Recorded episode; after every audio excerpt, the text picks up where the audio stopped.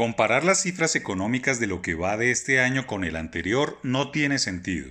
Todo lo que pasó en 2020 fue sui generis. Todos los rincones del mundo fueron sacudidos por una pandemia que sumió a las economías en el fondo de las cifras rojas. Al llegar la vacuna y al ir cuajando los planes de inmunización, las cosas han cambiado y los números de crecimiento del PIB de los dos trimestres de este año son mucho mejores.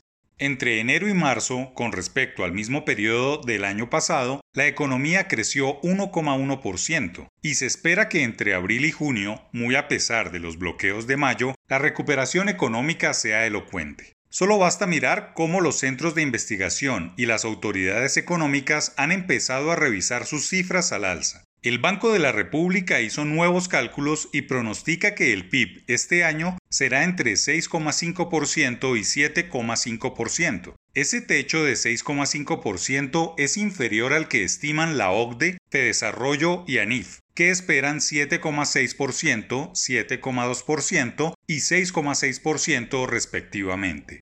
Los bloqueos en las vías afectaron la actividad productiva en el segundo trimestre del año, a la luz de lo que sugiere el indicador de seguimiento a la economía, pero aún descontando ese mal escenario, el nivel de actividad económica sería similar a las cifras de 2019.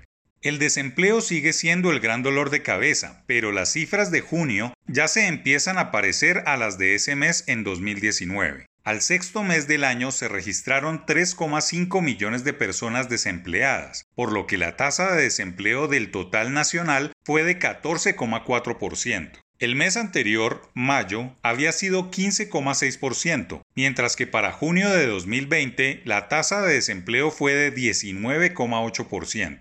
Ya en junio hubo 20,6 millones de personas ocupadas, mientras que la población inactiva fue de 16,2 millones. Más de 2,3 millones de personas consiguieron puestos de trabajo, si se compara con el mismo periodo de 2020, pero todavía falta ocupar a 2 millones de personas adicionales para llegar al igual de población ocupada en junio de 2019 antes de la pandemia.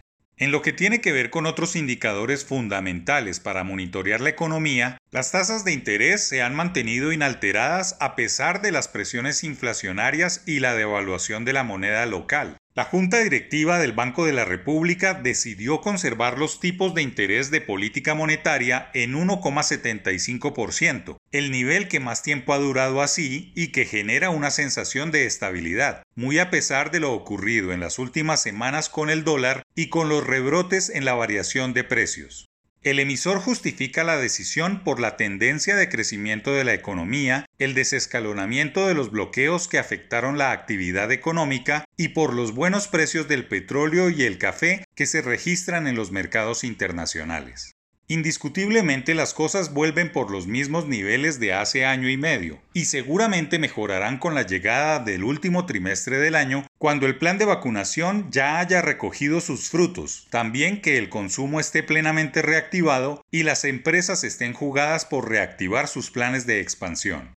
Solo hay un lunar en el camino a corto plazo, y es que los congresistas no vean en la discusión de esta nueva reforma tributaria un camino asfaltado para hacer populismo con la economía y para sembrar micos e intereses particulares en el articulado de la tributaria solidaria.